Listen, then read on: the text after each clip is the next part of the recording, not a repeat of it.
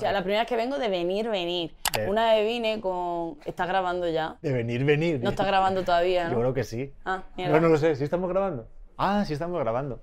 ¿Cómo es eso de Una venir, vez venir? vine. Una vez vine a un asunto que, que no tenía mucho, mucho sentido. Puta, eso suena a amorío 100%. Sí, pero no. ¿No? No, no. No, no, no. Es que yo siento que cuando No, viajas no- por... no me dio lugar a hacer muchas cosas. Siento que cuando viajas por amor... mm, no sé. A mí me ha Puede pasado... salir bien.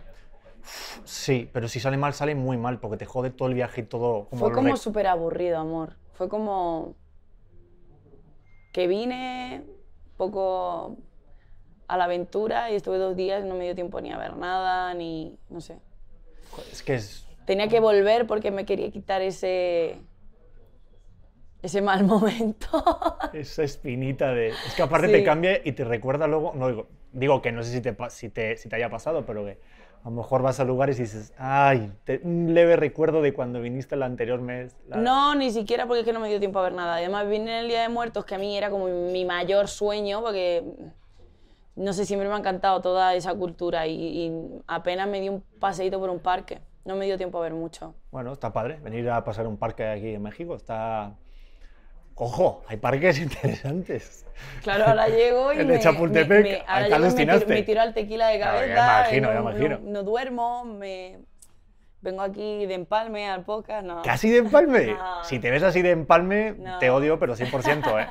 No, no, no, pero he dormido poco, pero porque estoy como que superé el jet lag cuando llegué y ahora estoy otra vez mal. Otra vez llegaste al jet La fiesta, la fiesta me, me trastornó todo lo bueno que había logrado, la fiesta de los Island me lo, me lo borró. Oye, pues ahorita vamos con eso, pero rápido. eh, bueno, gente de auténtico, gracias por estar aquí. Ya empezamos la plática. Está Lola Indigo in the house. ¡Uah! ¡Un auditorio! Oye, rápidamente, vamos a. Oye, gracias por estar aquí. Gracias Pero- a ti por invitarme. No, de tío. verdad. No, es que tengo muchas ganas de, de platicar Te contigo. va a salir el español todo el rato, que la gente sea consciente que le va a salir el español todo el rato. ¿Sabes? Y, y mira que luego batallo, porque luego me regañan en el otro programa de Pedro, ¿puedes escuch- es- escucharte menos español? Pero estoy con Rosalén, vino Aitana, empezamos a hablar y pues se me pega. Pero está bien, ¿no? Para mí sí. Quiero decir, si es, es lo que somos. Yo tengo un problema, no tengo un problema con los acentos, pero me pasa mucho, me lo dicen mucho. Em, yo nací en Madrid, como tú, porque mi papá estaba destinado allí y allí se puso mi madre de parto. Pero yo toda mi familia es andaluza. Entonces mi papá habla neutro y mi madre habla andaluz. Entonces yo tengo el, el cambio a acento de, no de Madrid, pero como al neutro del, del español. Pero eh, luego cuando estoy en el pueblo dos días vengo hablando súper, súper, súper andaluz, ¿me entiendes? A ver, ¿y cómo es el neutro? ¿Cómo le haces el madrileño? Eh, A ver. No, no es que haga, no es que haga el madrileño, es que de repente como que empiezo a meter las S como si fueran normales. Qué mierda de persona. es verdad que hablamos así. No, no, no, pero como depende mucho de, de quién me esté entrevistando. Por ejemplo, hubo un- hice un programa que se llama Tu cara me suena, ¿lo conoces? Sí, en la Antena 3, aquí también hay una versión, la hicieron en tele. Eh, ah, pues el presentador es Manel y él es catalán. Entonces, Ujú. cuando a mí me entrevistaba Manel, yo hablaba neutro, con mis S, todo muy bien. Bueno, tampoco que sea mal, como hablo normalmente, pero, pero como muy lo que la gente considera correcto, que el andaluz para mí es la corrección y el, para mí el, el andaluz es el top de los acentos. Soy muy andalucista. Pero es verdad que hablaba neutro. Y luego me entrevista Roberto Leal, que es andaluz, y hablo como estoy hablando ahora contigo. Y se te pega, es Y que es me- rapidísimo. se- el- hago el clic muy rápido, pero es por eso, porque mi papá nunca habló, nunca habló andaluz y es de Cádiz, pero tiene un poco arte para ser de Cádiz, la verdad, mi papá. Mira que me encanta Andalucía. Mm. A mí me encanta, te lo juro. Ahí te estuve en Sevilla y estuve en Córdoba estas navidades. Y nunca había visto la mezquita de Córdoba, por ejemplo. Y bueno, tu Granada, o sea, No, como Granada es no hay una nada. puta locura. Como O Granada sea, no hay nada. irte a la Alhambra me parece algo espléndido que todo el mundo debería de hacer. Tenemos mucha suerte de ser de allí, tío, porque cuando vienen los Erasmus se quedan enamorados. Tú sabes que es una ciudad súper de Erasmus. Sí. Bueno, Erasmus, para que la gente no sepa, es como estudiante de, Europa, como una... No sé si es una beca, porque yo no hice carrera, pero vienen muchos italianos, muchos alemanes, yo qué sé. mucha- bueno, aparte de mm, todo el turismo que tiene la Alhambra. Puta. Pero yo, ¿sabes lo que me pasó? Que consejo para toda la gente que quiere ir a la Alhambra, que compren boletos con mucha antelación, Sí. porque luego hay un truquito de irte a las 3 de la mañana. A mí me dijo la del hotel, te lo juro. Me fui a las 3 o 4 de la mañana y a hacer la fila y te decían que te daban como 50 boletos a los primeros que entraban. Que estaba todo lleno de chinos, la fila. Pero 3 o 4 de la mañana. Sí, sí, sí. ¿A qué hora abre la Alhambra? Ya, como a las 9, estuve ahí 5 horas esperando. ¿Cómo hasta 5? ¿Estuviste lo- 5 horas? Pues es Como si fuera a ver a los yo Rolling también, Stones. Yo también la cagué y fui con alguien allí que Ah. quería ver la puta Alhambra. Es que, ¿ves? Que no se puede. Ya Luego está. haces tonterías por amor y, y te Sí, sí. cagan. No, pero luego estuvo divertido. Luego mereció la pena, sí, porque sí, sí, sí llegamos a los boletos, pero por dos personas, o sea, una buena locura. Pero bueno, vamos a poner orden a esto. Vamos a poner un poco de orden. Porque, a ver, Lola, es la primera vez que vienes a México. Yo te conozco de España, obviamente, porque eres súper conocida. Pero a- aquí, ¿cómo has sentido? Porque es la primera vez realmente, después de lo que tú me decías de lo de México, pero pues ahorita trayendo aquí tu arte, tus canciones, o sea, ahorita me estabas platicando que estuvo bueno los Eslan, pero bueno, ¿cómo, ¿cómo es la experiencia aquí de esto del público mexicano? ¿Cómo lo has visto estos días? pues, bueno, aparte creo que el público de los Slam es como un público muy concreto. Ah, totalmente. Claro, a mí me avisan hace seis, bueno, ahora hace más días, pero con seis días de antelación a los premios. Eh, todo mi equipo, o sea, mi equipo base está dispersado porque ahora está pasando Eurovisión en, España, están haciendo, bueno, total, mi coreógrafo está en esa, algunas de mis bailarinas principales estaban en eso, yo tuve que juntar como todo un equipo nuevo, que también fue bueno para mí porque era todo muy diferente, muy fresco y tal, y montamos el show este de que vamos de blanco, no sé qué. Pero de repente me escribe de Gref y me dice, oye, solo vas a cantar una canción porque no cantas más. Te canta la niña de la escuela, canta esto, canta lo otro, y yo, "S- sí, claro. ¿Y ¿Cómo hago, sabes? Y de repente em, nos pusimos la pila y tuvimos que, que hacerlo todo volando. Entonces, claro, yo piensa que yo no conocía el mundo gamer, no conocía el mundo Twitch. A The Gref me sonaba un poco más porque estuve una vez en la casa de Heretics para hacer una acción y no sé qué. Pe- eh, pero aparte de Ibai, que lo conoció en eventos de, porque ha venido a eventos de los 40, de música y tal, eh, que no conocía a mucha gente, más que los que me habían entrevistado alguna vez. Entonces, teníamos gente chillando en el hotel a todas horas. Y claro, mm, yo, ellos no me conocen a mí en absoluto. O sea, ellos, sus ídolos, eh, son gente que, te quiero decir, que sus ídolos son toda esta gente, ¿me entiendes? Es como, ¿qué te digo? Yo no sabía que esta gente se tiraba siete horas haciendo stream. Son, son muchas horas, tío. Me parece un trabajo súper duro, en verdad. Yo no soy capaz de estar siete horas ahí conectada dándole al palique. Y eran, o sea, la gente estaba loca. O sea, yo- tú veías que salía uno y toda la gente que había delante del hotel se ponía a chillar. Son fenómenos increíbles, No, yo, yo aluciné. Yo, yo intenté streamear y me parece un trabajo impresionante. durísimo. O sea, estar ahí tantas horas metidas. Pero pues, también entiendo, pues, yo sí me metí en todo este mundo Twitch, me fascinó muchísimo, porque también es que dices, pues, que uno tiene una audiencia de un canal de televisión, o sea, un chavo, o sea, un tipo. Claro. Pero digo, en tu caso, digo, joder, que aparezcas ahí, aparte fue súper sonado luego al día siguiente. Porque claro, hiciste un remix también de Corazones Rotos, que es la canción que tienes ahorita con Luis Fonsi, ¿no? Sí. Y estuviste... es que me río, porque vi unos videos después. No ha pasado de Del- todo. O sea, del puedes, perreo- hablar abiertamente Sí, de que... es que vi el video del chavo este, ¿cómo se llama? Krasner, creo, ¿no? No a mí lo me parezco sé. como el tío Pedro. Krasner, Krasner. Yo no elegí, yo no elegí encima de quién me sentaba, ¿sabes? No, pero vi el video de la mamá. ¿No has visto ese video? Sí, el lo he vi- visto. Ah, la señora que de- la señora se llama Jesucristo o le dicen Jesucristo a la madre de él. ¿Cómo le va a llamar Jesús? Te lo juro que leí ¿En en, algún sitio "Je- Jesucristo ha dicho no sé qué de Lola Índigo y digo, le dicen Jesucristo a la mamá del niño. O sea, O a lo mejor es Jesús el que habló, no sabemos. Este. no sé, pero Qué fuerte. sido entre divertido y abrumador, porque ya te digo, yo llego a estos premios y me centro en, esta gente no me conoce, Ujú. tienen, es lo que te digo, tien- están a otra cosa.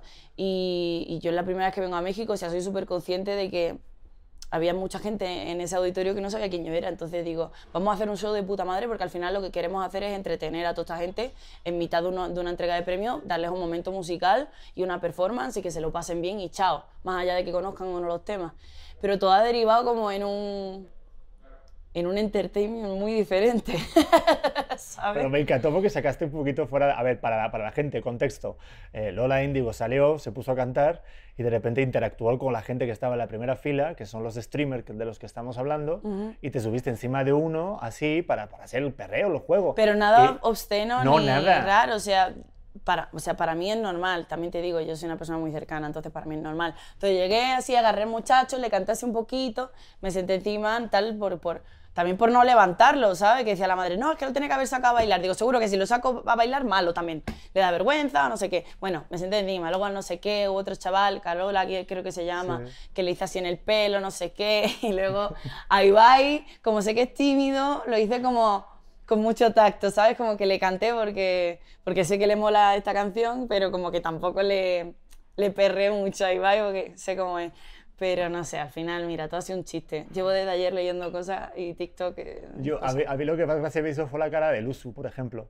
Han hecho un zoom de cuando vas, para, cuando, cuando vas apareciendo y justo este como que Ibai no quería mirar, ¿no? Y de repente eh, captan una cara de Luzu de que te mira, pero sabe que no puede, no sé, algo así. Está muy raro, está muy raro. Ay, Es- sí. este no sé quién es. Vale, lo voy, ahora me lo enseña. Luego, luego me lo enseña. Sí, no, está graciosísimo. Pero bueno, este, pues está padre, digo. Al final la cosa es que hablen y que te diviertas, ¿no? Digo, ese rollo es que es así. Literal, tío, yo lo hablé con The Gref y le dije, oye, amor, si, si te parece bien, quiero hacer esto. Em, quiero, mm, no sé, creo que puede ser divertido, integrar a la gente en el show, de repente la canción se presta mucho a eso. Sí. Vamos a empezar con ¿Dónde está la gata? Nada, le encantó la idea, no sé qué. Y, y como que me explicó un poco así quiénes eran los más timidillos y quién tal, como que me ayudó un poco a, a medio organizarlo. A la hora de la verdad, yo... De hecho, yo quería ir a Porro Blaze, que es el que más conozco y que además es cantante y, y- y baila también. Y de repente me bajé y no vi a Roblaze por ningún lado y dije, mierda.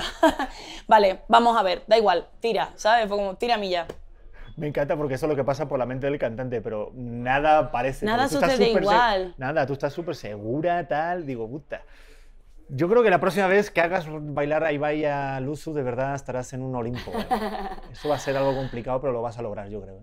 Ay, Porque es que, a ver, una de las cosas que vi de comentarios es que, porque la gente que te seguimos, eh, que conoce tu música, es que tú aparte de ser cantante eres bailarina. O sea, tú vienes de un proceso, o sea, tienes unas canciones que son de todo. O sea, no solamente es que eres cantante, sino que hay un show de baile. Entonces me encantaba porque dicen, es que no conocen que Lola Indigo es así. Y yo te recuerdo desde fama. Ujú, O sea- guau, eso hace un montón de tiempo, ¿eh? que ya tengo canas, un poquito. Pero sí, ¿no? Se, se un poquito para que la gente conozca ese recorrido, porque ahorita, claro, te ven ahorita triunfando, pero, pero el recorrido pues fue cambiando. Claro, yo a los 18 me presenté a un programa de televisión que se llamaba Fama. Eh, nada más cumplí la mayoría de edad, yo dije, voy a, voy a por todas. Y me presenté con muchísimo morro, pero tampoco tenía como una formación de baile súper avanzada. O sea, yo había bailado en mi pueblo un poquito, pero no era una pro. Ok. Entonces me, prese- me presenté a un concurso de pros. sí, yo, yo me sin acuerdo, estaban los mejores. A- a- a- para que la gente se haga así idea, el Gente que programa- había estudiado en Nueva York, gente que había estado en Los Ángeles. Yo no había salido de mi pueblecito y había bailado y lo que copiaba de los videoclips en TV y tal y cual, pero tampoco tenía formación. Lo que pasa que era muy personaje y entonces eso a la tele pues le, le encanta porque le sirve. Entonces me cogieron y me dieron mucha caña porque se viralizó un vídeo Espérate, que vamos, me... vamos a explicar. Sí, hay un me profesor. cogieron. No, vamos a explicarlo porque es que te eligieron. Mm. No, me encanta. No, yo yo- yo no sé que me, gente... No, me, me escogieron. Me escogieron, me eligieron. Y, y ahí me dieron mucha caña. Hay un vídeo que se hizo muy viral que me decían: Mimi, fuera de la clase, eres un estorbo para mi vista, eres un cuadro. Eh, o sea, yo me llamo Mimi, mi nombre artístico es Lola Índigo, pero él me, me llama Mimi. Y bueno, esto fue súper viral y luego a los años apareció en Operación Triunfo, que era el programa que me presenté eh, de canto, al cual me presenté precisamente porque era bailarina y pensaba que tenía algo diferente que ofrecer. Y volvió a ser viral el tema de Mimi fuera de la clase de fama y le hicieron un remix, como que hicieron una canción. Y no sé, momentos muy cómicos en mi vida, pero al final todo se resume en que siempre me he presentado a las cosas sin estar preparada porque he tenido muy poca vergüenza y he sido muy valiente a la vez. Entonces, he tenido muchas ganas de aprender y, y al final un poco o sea, no te voy a decir que yo me presenté a Operación Triunfo sin saber cantar. Yo ya venía de haber cantado en China, ya tenía mm, mi formación y, y había tomado muchas clases, pero eh, había muchas cosas para las que no estaba preparada, pero creo que al final uno se, se prepara ante la adversidad, no te queda, cuando no te queda otra, ante la presión. Yo trabajo bien bajo presión. ¿Sí? Mm. Yo es que también digo, cuando te preguntes si, si sabes hacer algo, yo digo que sí y me pongo inmediatamente a aprender a hacerlo. Justo. E- Esa es un poco mi actitud ante la vida. Dices que sí y luego te lo preparas. Eso también es muy de, de bailarín o de artista de musical. Esto que vas a presentarte al casting de un, de un musical y tienes que saber hacer de todo. Dice, dices que sí y luego te preparas, claro. Es que yo creo que es la clave. Mira, aquí en, en- en México en- hay una escuela que se llama el SEA, que está en Televisa, que es donde eh, como que dan formación a los actores para trabajar en series, novelas, pelis, todo el rollo, ¿no? Entonces las clases son de, o sea, de varios tipos, ¿no? De actuación y tal, y una de ellas es la de baile. Yo soy más tronco que otra cosa, te lo tengo que asegurar. Pero recuerdo que cuando había, porque había exámenes, esto es súper importante y hay un show de final de curso, o sea, Sí, claro, y luego te promocionan. Sí, y así como un rollo fama, hazte cuenta, ¿no? O sea, el programa, lo que es la, la idea. Y recuerdo que cuando la maestra daba los feedback a cada uno, porque hacíamos como de repente una parte, un baile, iban con, venga, José, oye, muy bien, este, lo pasa que tienes que proyectar, ok, oye, este, Isabel, muy bien y tal, lo pasa que la técnica te falla, pero tal. Pedro, mira, no bailas, me decía, pero te la crees. Ah, eso es lo mejor. Y tú brillas y saludas y sonríes y te la crees y tal. Y al final lo que digo, a ver, tampoco ni tanto ni tampoco, ¿no? Pero, pero eso siempre se me quedó marcado en la cabeza de para luego vencer al miedo. A ver, también Esto, es que- esto me está recordando una cosa, tío, que te la tengo que contar porque te va a échala. divertir mucho. Me pasó que, bueno, a mí me expulsaron de Operación Triunfo la primera.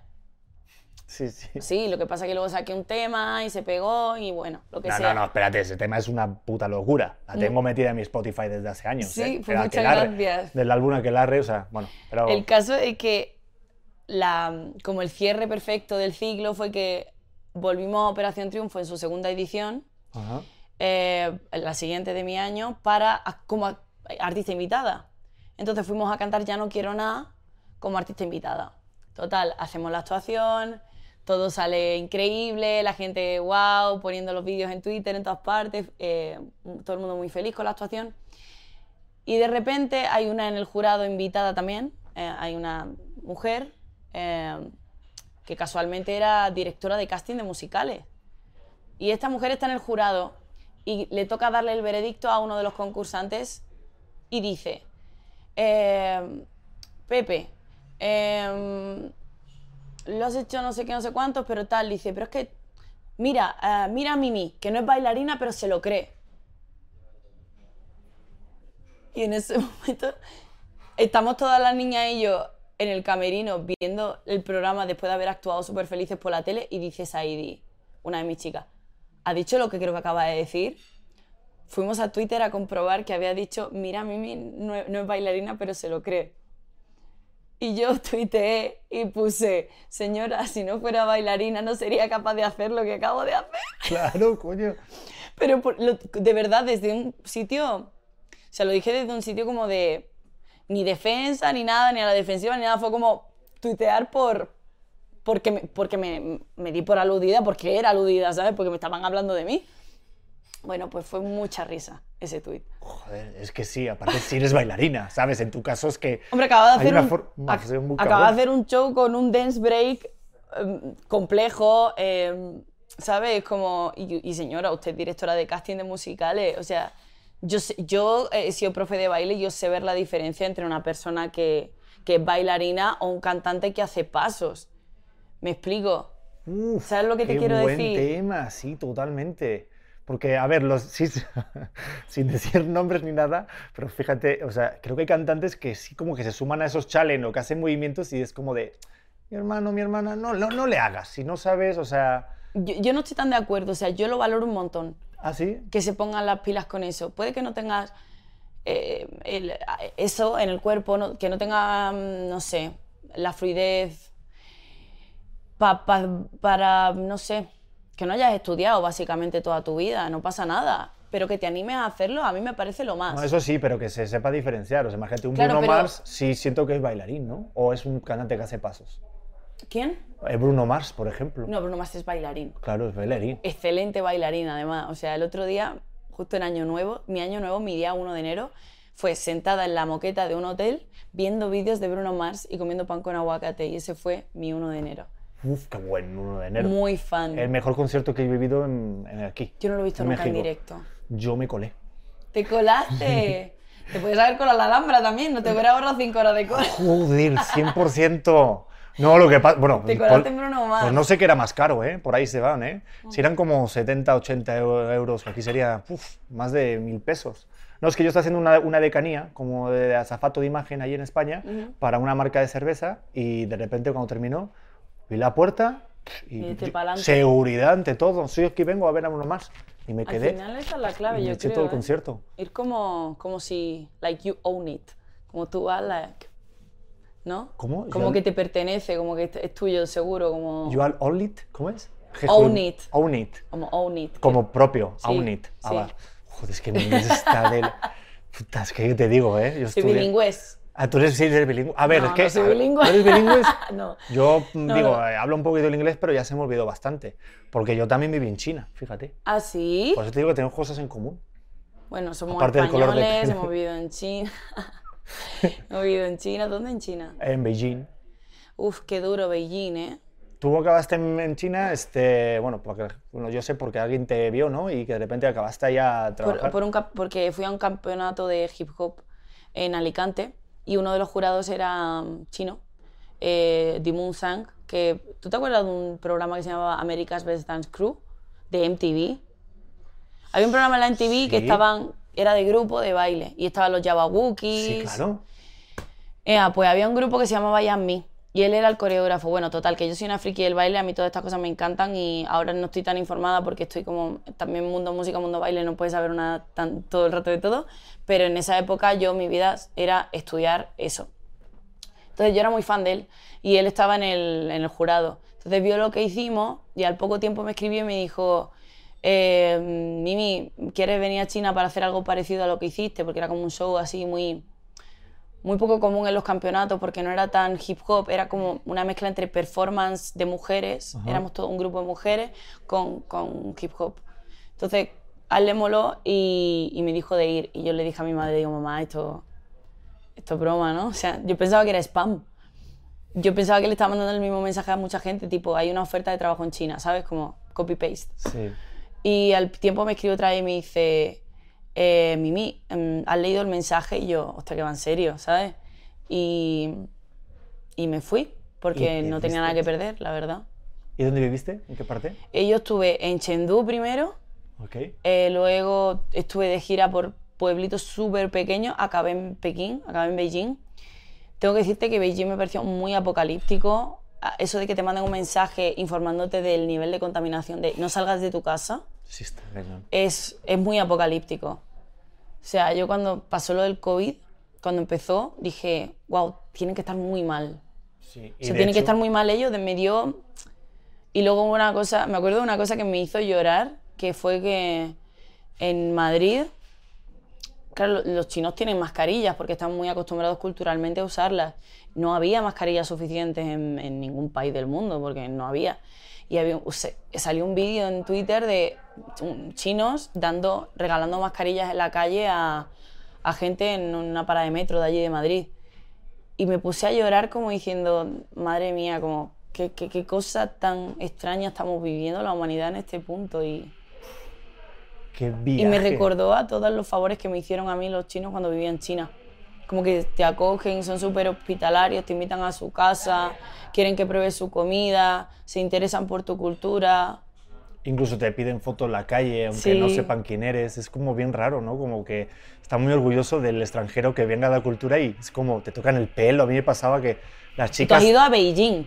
Sí. O sea, tú piensas que yo he ido a pueblos en los que a lo mejor no habían visto un extranjero, o sea, una tía de una tía alta, así grande como yo y rubia, eh, a lo mejor no habían visto nunca. A mí los niños me miraban como si fuera un alien, pero eran pueblos muy pequeños. Sí, no, Muy, yo, muy- yo estuve en Guangzhou también. Ah, qué chulo, eso me gustó Guangzhou. mucho. Guangzhou y Hangzhou son mi, mi dos ciudades más top. Uf, Pero. Hangzhou- Y yo intenté, sí, está bien raro también, pero Mm. ¿sabes? es que se nota que es pueblito. Y también intenté irme a Xiamen. ¿Te suena También es donde Xiamen? los, guer- los guerre- donde los guerreros, ¿no? No sé, pero yo me acuerdo que puse, es que no me acuerdo, pero intenté ir a trabajar allá porque decían que es la ciudad con la mejor calidad del mundo en ese momento, hace 10 años. Intenté Calidad. calidad de vida, o sea, decían que, o sea, que era donde la gente está más feliz. Y digo, pues ahí tengo que ir yo. ¿Cómo? Si el lugar es el país con más Ne- felicidad. Necesito saber más Te de lo eso. juro, eso fue en el, hace 10 años. Ahorita yo creo que es otra, ahora que creo que es una ciudad de en Suecia los que más Pero felices te, viven. pero te digo porque por el tema de la contaminación yo siempre he pensado que, aunque me encantaba China, nunca me hubiera quedado a vivir allí. Yo tampoco, a mí, me, a mí me voló mucho la cabeza y me acabé muy hartado. Aunque he hecho los trabajos más raros allá en, en este. ¿Sabes? Mira, así te cuento rápido. Yo trabajé de modelo y tal, y uno de los trabajos que hice Ah, claro. fue de posando en muebles. Como en muebles. pasarelas y estábamos pro- promocionando un sofá, ¿no? Entonces, date cuenta que tú llegabas y te sentabas en el sofá y te quedabas así durante todo el desfile. O sea, y esto luego salió en Nueva York y lo pusieron de moda, que eran modelos maniquís que se quedaban en, en- en muebles y lo que hacían es, era promocionar el furniture, el, el sofá o el mueble. Entonces, A mí me quedo así, pero no- en verdad no me sorprende en absoluto. Porque No, a mí tampoco. Yo trabajaba en discotecas en las que había modelos de Rusia, Brasil, Ucrania, eh, chavales guapísimos que, que estaban, o estaban, o sea, estaban de imagen, pero también ha- hacían, hacían desfiles en mitad de la noche. O sea, había momentos de yo cantaba y luego al, al rato empezaban a desfilar los chavales por una pasarela que había en el club. ¿Qué tal? Es que la fiesta de China está fuerte. Es donde más he vivido más... Pero es muy, es muy dedicada al entertainment. Tú has visto que tienen los dados para jugar, Ujú. tienen como mucho que hacer. O sea, como que no les basta solo con beber, que beben. Se emborrachan muy rápido también. Sí, eso sí. Y luego hay como plataformas. Yo, vi- yo fui a discotecas que de repente se movía el suelo y todo. O sea, si hay un rollo de entertainment muy, muy cabrón en China. En la Super Bowl. Uf, yo canté en un sitio que yo tenía una- unos medios que no, que no los he tenido aquí. O sea, una, una grúa grabándome todo el show, así una cámara que me seguía por todo el show y salía en las pantallas de todo el club. ¿Qué tal, eh? Y tú, y tú ahí ya, este, Lola, ya sabías que querías ser cantante, aparte de que estabas este, trabajando de lo tuyo, pero ¿tú ahí ya lo tienes claro o no? Ah. Yo es que en realidad no, no te voy a decir que siempre querido ser, siempre querido ser como artista. Y he, y he vivido mucho a la supervivencia. O sea, amo el arte, pero un poco la supervivencia me ha ido llevando por, por un camino raro y extraño. Entonces, ya te digo, yo era bailarina, fui a China, empecé bailando en China, me animaron a cantar, canté en China, volví a España cuando me, China me reventó y me agotó, y volví a bailar. O sea, yo me mudé a Madrid después de, de volver de China y volví a bailar. Y me empecé a ir a clases de canto. Y hasta que no me llegó el casting de Operación Triunfo, bueno, hice, hice un curro que era como un dinner show en Marbella, que tenía como un numerito cantando por las mesas de los clientes y tal. ¿Qué es eso? ¿Cómo que dinero? Un dinner show, eh, pues Ah, claro, en eso. una cena, las, los que cantan Una cena y luego hay un escenario y la gente mientras cena, tú estás, hay, hay entertainment. Puta, qué complicado es eso. que, lo, que, lo, que lo hablaba con Alex Seger, que es una cantautora aquí de México, que es bien complicado porque, claro, la gente no va a verte a ti, va a cenar y, claro, agarrar la atención de la gente y... qué complicado en eso debe ser. Me acuerdo, tío, cuando yo hice mi primer Within Center en Madrid, que es como la plaza más grande, ¿sabes?, en España. Eh, bueno, es ahí el Palau San Jordi. Cuando hice mi primer Within Center fue en, todavía estábamos en pandemia y la gente iba a estar sentada. Y ahí me preguntaba la gente, ¿tú cómo llevas esto de que vas a hacer tu primer Within con la gente sentada y con mascarilla y no sé qué, no sé cuánto? Y digo, mira, yo estoy acostumbrada a que la gente, de yo estar cantando o bailando y dándolo todo en el escenario y que la gente ni me mire. O sea, para mí que la gente pague la entrada para venir a verme, ya pueden estar sentados con mascarilla, con gafas de sol, me da igual, porque están pagando para verme a mí. O sea, el, el que ha pasado por, toda, por todas esas, ya, o sea, yo estoy muy agradecida con la vida, con cualquier cosa que me... Es que está cañón. A mí eso también, te lo juro, a mí me, me llama mucho la atención y me vuela la cabeza el que alguien ahorre para poder comprar un boleto, para poder disfrutarte en vivo de lo que ellos escuchan en casa, es, es un movimiento que, que es muy complicado. Es muy complicado y más ahorita que ustedes los cantantes viven del show. Yo no, yo creo que es donde más hay. Pero, a ver, para ir en orden un poco, ¿en qué momento vas a Los Ángeles? Porque viendo tu esta biografía, digo, donde pones que has bailado con Ri- Chris Brown. ¿Dónde cabe? Joder, Miguel Bosé, este, Marta Sánchez. Eh, seguro, que me queda un montón más de banda, ¿no? De gente. Pero ¿en qué momento vas para allá? Em, ¿Eso después de China? sí, porque no tuve dinero hasta que no trabajé en China. Ok. Claro, para mi, para mi tipo de baile no hay becas, no hay, no hay ese tipo de oportunidades tipo que te lo pagan, ¿sabes? Entonces yo tuve que, que irme a China a trabajar cinco meses, ahorré y con el dinero que me traje de China me fui a Los Ángeles a estudiar por primera vez. ¿Qué tal? Es que y- cómo te entiendo, es que yo sé lo mismo. Pero es que, mano, mm, no sé, yo no, yo no me he querido nunca pedirle favores a mis padres, no, no he querido nunca vivir de mí, tampoco, tampoco mis padres han tenido como para, venga, te doy no sé cuántos mil euros para que te vayas tres meses a Los Ángeles a formarte. Es que no, no pasa. O sea, el que tenga la suerte que... Pero es que yo... Pero fíjate lo que hace el hambre, la necesidad.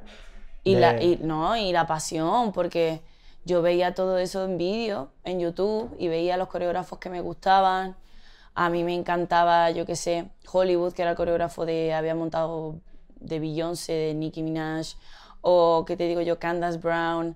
Había un montón de, de coreógrafos que yo era fanática, y soy fanática, y les seguía como, como el que sigue a, a los chicos de Twitch del otro día, ¿sabes? Pues para mí los bailarines que de Los Ángeles eran la misma cosa, fanática. Paris Goebel, que es la coreógrafa que está ahora montando para Rihanna, yo iba a sus clases. Entonces, para yo lograr eso, tuve que, que estar pues, trabajando muchos meses y, y cumplí mi sueño. Y recuerdo pocos días tan felices como los de Los Ángeles, porque para mí era muy satisfactorio tirarme tantas horas solo bailando y, y nutriéndome y dándome cuenta que estaba mejorando. ¿Y cómo fue esos comienzos? Porque siento que cuando cambias de ciudad, de amigos, de ambiente, todo, empezar de cero esa zona de confort que sales, puta, creo que hay un proceso de adaptación, ¿no? O sea, y de- también de pensamientos de estaré haciendo bien, estaré haciendo mal, hasta que llega un primer golpe de, o sea, de que te digan, oye, vas a bailar con Chris Brown. No sé. Ese proceso, ¿cómo lo viviste? Ni O sea, siquiera fue tan así. Lo ¿Ah, no de- fue así? Lo de Chris Brown me colé. ¿Te colaste también? Ah, huevo, ves, es que tú eres de las mías. No, no me colé, pero estaba en, estaba en una agencia. Ok. Yo no sé ni esto si lo puedo decir. Bueno, si no, pues luego lo quitamos. Vale. Aquí tengo a Fer, que luego me dice esto se. Luego, luego vemos, pero el tema es que yo me apunté a una agencia como de esta agencia y pone, tú check, hacías check y ponías modelo, cantante, bailarín, Sí, no sé sí, qué, no sé sí. cuánto y todas las cosas que podías hacer. Entonces, eh, me llega un mail de convocatoria para un videoclip de Chris Brown y yo pues en ese momento que Chris Brown a nivel danza era la polla, eh, digo, tengo, tengo como, se, como sea, me tienen que coger. Eh, y qué escoger, perdón.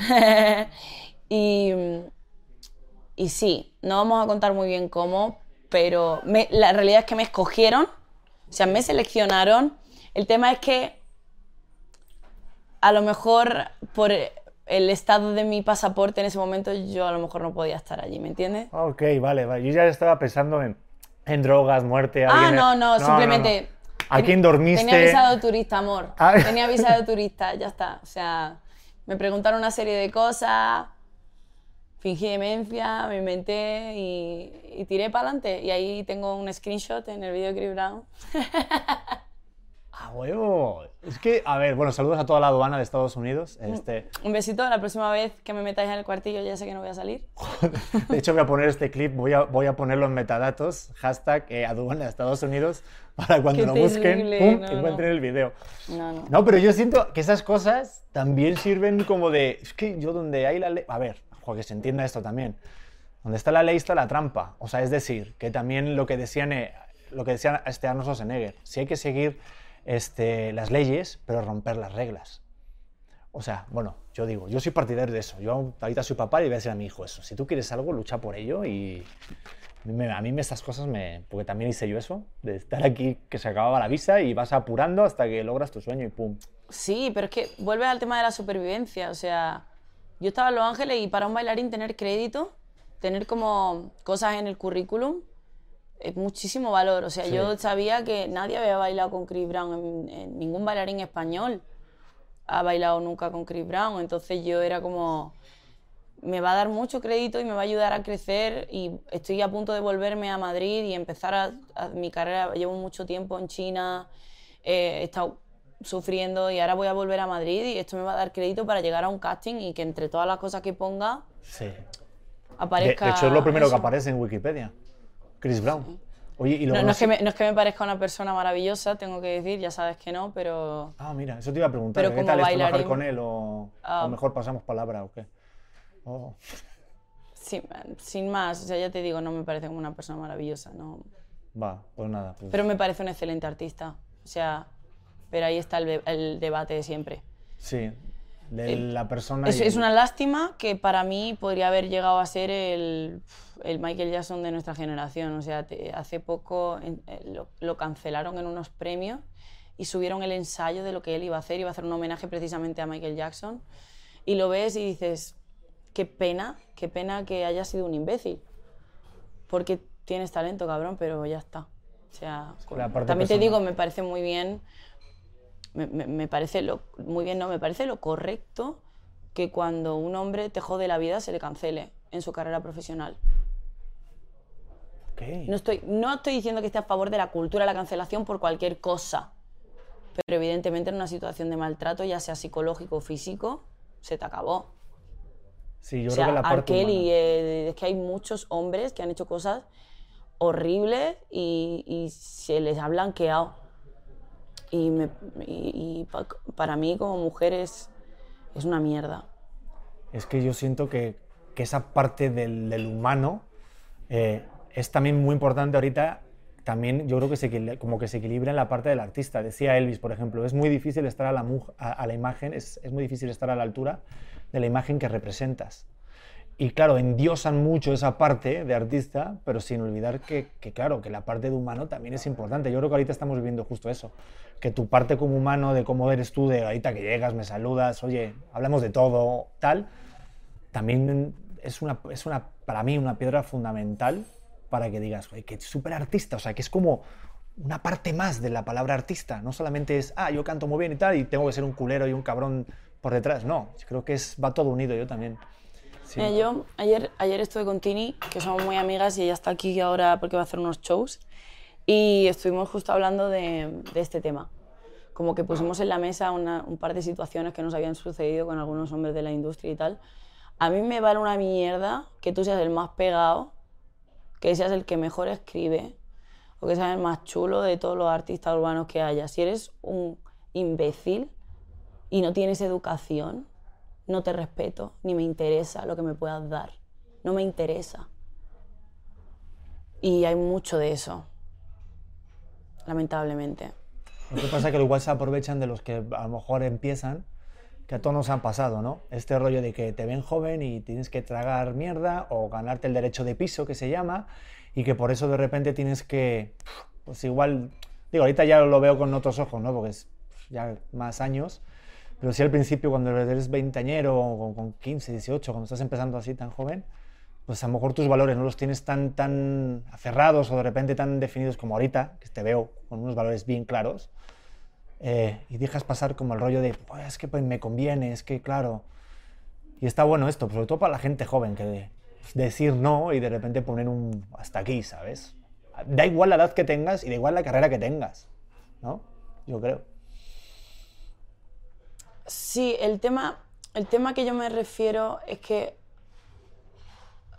esto es una carrera que de repente puede tener un pico inesperado, ¿no? Entonces tú de repente tienes unos planes con, o haces algún tipo de trabajo, preparas algo con alguien y de repente tienes un pico de, fama. Y a mí no se me ocurre dejar colgado a una persona. Yo hago música por las canciones y hago música por el vibe y por el feeling. Si yo colaboro con un artista que está en igual o más pequeño que yo y luego yo de repente tengo un golpetazo, yo te voy a arrastrar conmigo a eso porque ya te- tenemos un hemos tenido un contacto, hemos tenido un acuerdo y hemos creado algo que nos gusta a los dos. Si yo ahora me pegara como una locura, todo lo que yo tengo preparado con artistas más pequeños que yo no se me ocurriría dejarlo tirado. ¿Me explico lo que te quiero decir? Y eso sucede mucho. Yo no dejo a la gente colgar, ¿sabes? Nunca, Y te han dejado colgar. claro. Ok. Es que eso, joder, que te Pero no vamos a decir no. Sí, no, no, no. Y, y no, no, no, y no los digas. No vamos a decirlo los porque digas. además no hace falta. No. Y, y yo sé que especialmente va a haber un montón de artistas que, que igual les llega este vídeo de repente y, y lo entienden perfectamente de lo que yo estoy hablando, porque pasa a la orden del día. Pero a mí a veces, me acuerdo una vez que, que colaboré con, con un artista más emergente y tal, y me decía, pero, pero Mimi, ¿esto cuando digo- y le dije, tranquila, que esto va a salir. O sea, como yo no soy así esto va a salir. Es verdad que ahora tengo un- una agenda súper complicada, pero te he dicho que va a salir este día, que vamos a hacer el videoclip este día, y yo voy con toda. Pero hay miedo, porque tú, tú tienes una, una canción que tú has escrito de tu puño y letra, que invitas a otra persona a esa canción y de repente ves que de repente te están bloqueando.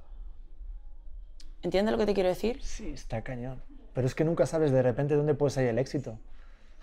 Me pasó con Rosalía que hablábamos del- de, su canción, es la que, la que pegó, la de Amor, ¿te acuerdas?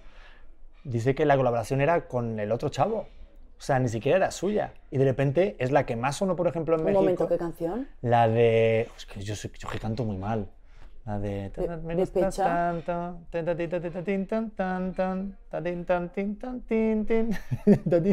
Ah, no, coño, has dicho Rosalía, esta No, Aitana. no, Aitana. ¿Ahí dije Rosalía? Sí. Ay, Dios mío, no, no, no, no, no, no, joder.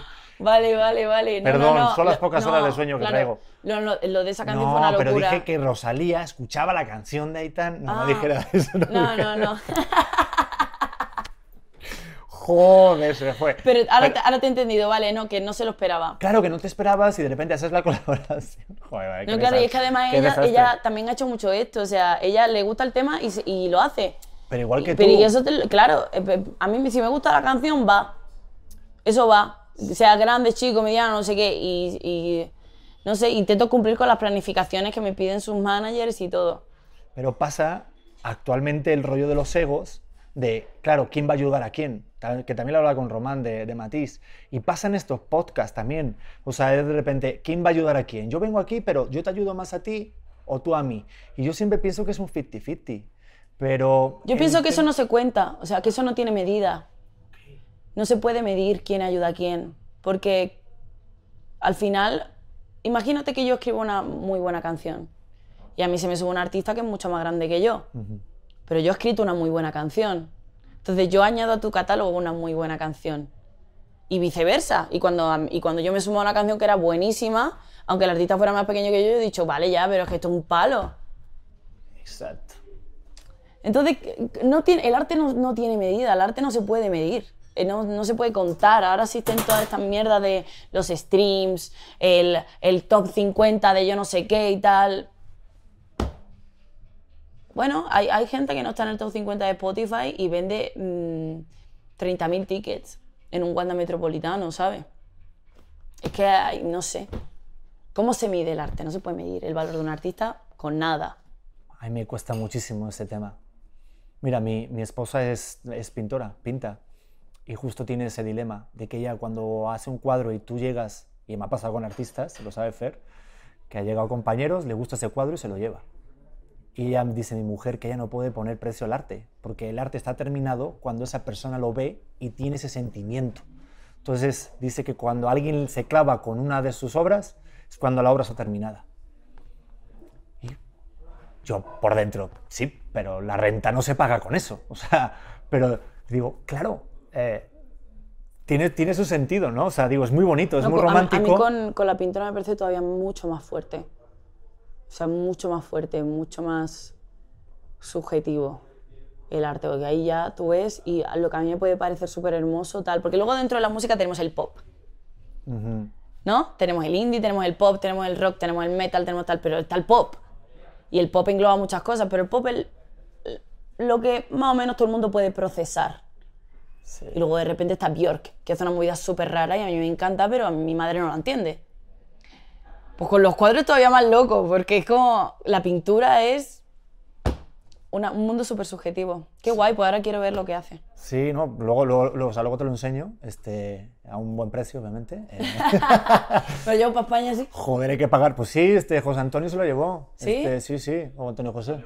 Joder, José es que- Antonio, hoy traigo Madre una con los artistas. ¡Vamos, Universal! No, es que. ¡Universal! No, es que, es que traigo dislexia. No, pero está Desde, desde, te lo digo de verdad, traigo, o sea, yo en mi mente estoy diciendo Antonio José. Está dando unos momentazos y- increíbles. no, totalmente, estos son clips, eso es de, pero lamentable, Antonio, de verdad. Aparte hablo con él todavía, que es José un Antonio, tipazo. te queremos. Yo tengo un amigo que se parece un montón a Antonio José. Te voy a contar esta anécdota que no la he contado nunca que te va a flipar. Se- él se parece un montón a Antonio José y siempre que vamos los dos juntos hacemos la broma que cuando me piden a mí una foto, ¿sabes? Como no quiero una foto con Antonio José. Mira, y hubo una vez que yo acababa de empezar mi carrera y era el, de- el último concierto de Operación Triunfo. Entonces vienen mis amigos, viene él, vienen, vamos el grupito de amigos y hay un after party con la gente de Operación Triunfo y yo digo, chicos, yo lo siento mucho, os amo, pero han venido mis amigos de mi pueblo y me voy con ellos a la feria. Total, que nos fuimos a una feria No, qué huevotes tienes tú, eh. y nos fuimos a un reservadillo allí en, en una caseta. Yo solo había sacado Ya no quiero nada. No era tan conocida a mi manera de... No era. Sea, un poco de Operación Triunfo, un poco del tema, pero no... No. Entonces un poco tal, pero reservadito, pero no muy escondida. Entonces me venían, me pedían una foto, tal, pero sin más. Y de repente aparece un tío en el, en el reservado buscando y dice, oye, eh, estoy- me ha dicho mi, mi, mi hijo que está aquí Lola Índigo y me mira a mí que estaba al lado de mi amigo y dice, tú eres Lola, ¿no? Y tú eres, y tú eres Íñigo. Lola Íñigo. Y nos quedamos así los dos, nos miramos, nos empezamos a partir el culo. Digo, en realidad se piensa que somos un dúo. Lola Íñigo. Como Kiko y Shara, ¿sabes? Como Andy y Lucas. Y el tío con todos sus huevos se echó la foto con los dos. ¿En serio? Sí, te lo juro. Y, oye, hay que buscar la foto esa y a lo mejor en el caption pone, mira, con Lola Íñigo. Claro, hacemos una portada de un single. Lola, Ojo, Lola ¿eh? Íñigo. No estaría mal, ¿eh? De repente, ojo, ¿eh? Mira, ahí te di un truco de marketing. No, no, no, no, no, joder. De las mejores que me han pasado en mi vida, ¿eh? No, no, aparte en, en- en esas cosas como que cuesta el corregir. Mejor te ríes, tomaste la foto y te No, vas. claro, digo, no, además con una guasa que Claro. nos pusimos los dos en las fotos, ¿sabes? Que el otro hombre llegaría a, a enseñarle la foto a su hijo y diría, mira, con Lola Íñigo. Y dice, ¿qué Íñigo, papá? ¿Qué Íñigo? Ay, no mames. Es que luego hay gente para todo, pero me encanta la creatividad que tiene mucha gente solamente por la foto. Pero bueno, este, gracias por cubrir mi, mi dislexia y mi fallo. Bueno, Claro, no pasa te, nada. te adoro. Pues puedes llamarme Íñigo. no, sí, te puedo llamar Íñigo perfectamente. No, pero me encanta Lola Íñigo, me, me, me gusta mucho.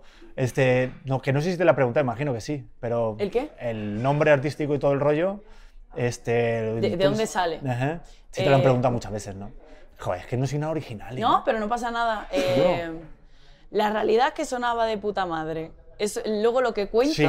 yo me enredo y tal, y no sé qué, y digo Lola porque me encanta el nombre de Lola, es muy folclórico, muy andaluz y representa como para mí la mujer fuerte, índigo, porque los niños índigo, porque no sé qué, porque una generación espiritual, bla, bla, bla. La verdad es porque Mimi era corto y no tenía fuerza y Lola Índigo es un nombrazo.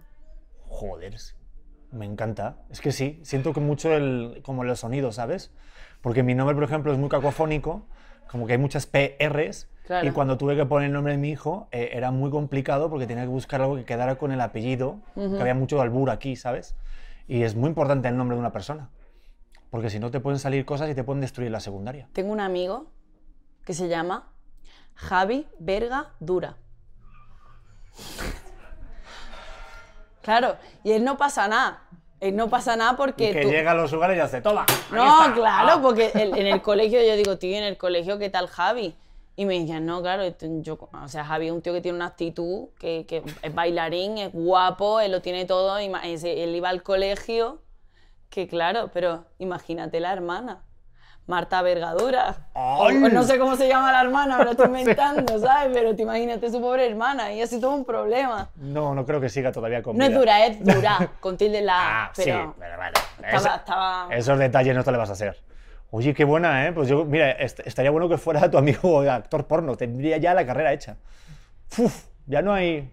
Bueno, no sé, lo que pasa es que juegas con las expectativas. Porque si tienes ese apellido, ya das por hecho cosas y de repente, pues, hay malos días. ¿No? Bueno, me han contado. Eh, Lo mejor de todo es que Javi me va a matar cuando vea esto. Joder. No, Javi, no te preocupes. Javi, tienes un buen Javi. nombre. Digo, peor estaba, por ejemplo, cuando quería poner el nombre a mi hijo, que como yo me apellido Prieto, pues yo quería llamarle Tiago. Pero Tiago Prieto como que Tiago Tia- Prieto. sonaba fatal. O, no, o, o Noah. El nombre favorito de mi mujer era Noah. No aprieto. Y por eso le llamamos Leonardo. Entonces, entonces, no sé cuando sea mayor cómo le voy a explicar. Ay, Digo yo, ahorita estoy diciendo que cuando me preguntan que por qué Leonardo, digo que por las tortugas ninja. Pero ya está. Me gusta. Pero la historia real es esta. Pero bueno. No aprieto. Sí, ¿no? Ah, no, no, no, no hubiera superado los 18. No, se hubiera quedado ahí.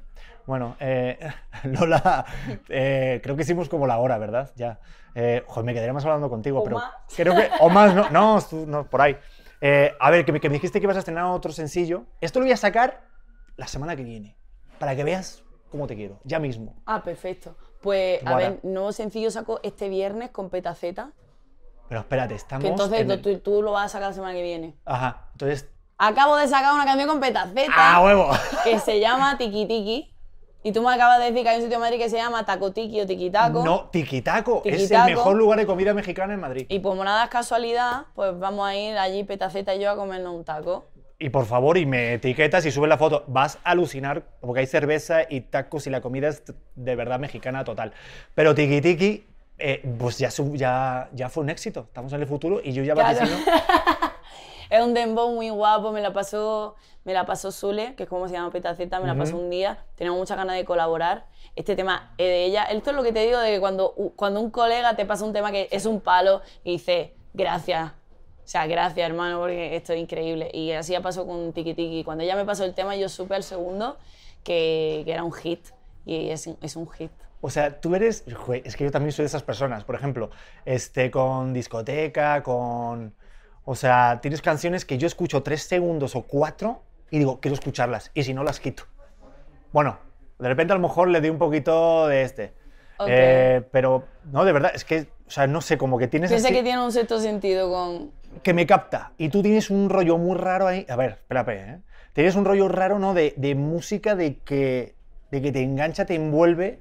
Coño, muchas gracias. O sea, de verdad te lo digo, ahorita te, ahorita te voy a enseñar mi este de Spotify, porque desde la que la rompiste igual con, con la canción que se colocó de las 50 más virales, o sea, más virales del mundo. Hola, buenas tardes. Eh, la de Ya no quiero nada, o sea, desde ahí dije, es que tienes un rollo, y se lo he dicho ahora, de repente a muy poquitas personas, a- no sé si decirlo, pero bueno, dos, dos artistas, porque a mí todos los que me gustan están muertos. O sea, yo soy de Elvis, Dean Martin, Frank Sinatra. Pero actuales, te digo, tú tienes un rollo bien especial, te lo digo de verdad de Pues corazón, muchas gracias. que envuelve las canciones.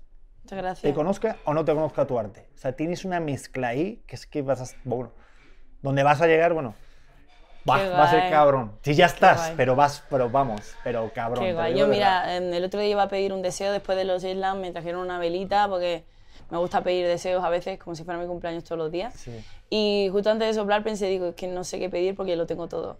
Entonces yo que me quedé como estoy, si me quedo como estoy, tío, y puedo seguir sacando música y haciendo shows para mucha gente, voy a ser muy feliz. Qué chingón. Bueno, y, el- y un premio lo nuestro, estaría bueno, que estás nominada a la artista revelación de este año. Eso sería increíble, pero también te digo, no pasa nada. O sea, solo con ir y disfrutar de la experiencia y ya el hecho de estar, de estar nominada en unos premios internacionales me parece increíble. Sí, pero si ganas está mejor, ¿no? Bueno, si gano, pues... Joder, está impresionante. ¿Ya se te puede votar? Sí, ya se puede votar, ¿no? Sí, Sí. No, sé, no sé qué ya se cierran, pero bueno. Vale, porque esto pasa, bueno, hay mucha banda aquí, fan de allí, de, de los premios nuestros aquí en este canal, así que pues ya saben, voten a Lola. nominada a Artista Revelación, así que Vale. Oye, pues nada, que qué gustazo. muchas gracias. Que nada, que lo que necesites aquí estamos, Perfecto. de verdad. De momento tequila. Vamos Vale. a, vamos, pero para no para ahora, ¿eh? que está desde día, para llevármelo para España. Vale, sí, de, de regalito para la banda de allá. Regalito para la Pues banda nada, del Lola. Índigos, déla a seguir y votenla en los premios nuestros de este año. Artista Revelación. ¡Buah, qué chingona! Nos vemos en el siguiente auténtico y nada, pues gracias por compartir y, ver y escuchar este canal que cada vez está más grande y de los más escuchados aquí en México y me ayudan a pagar los pañales que son muy caros. los quiero, nos vemos en el siguiente auténtico. Bye. Hola corazones, ¿cómo están? Yo soy Luz Carreiro y te quiero invitar a que escuches mi podcast El vuelo de una abeja que ahora está en su segunda temporada. Recuerda que es un espacio seguro de plática, chisme y aprendizaje de todo tipo de temas con todo tipo de personas. Y la puedes escuchar en tu plataforma de audio favorito.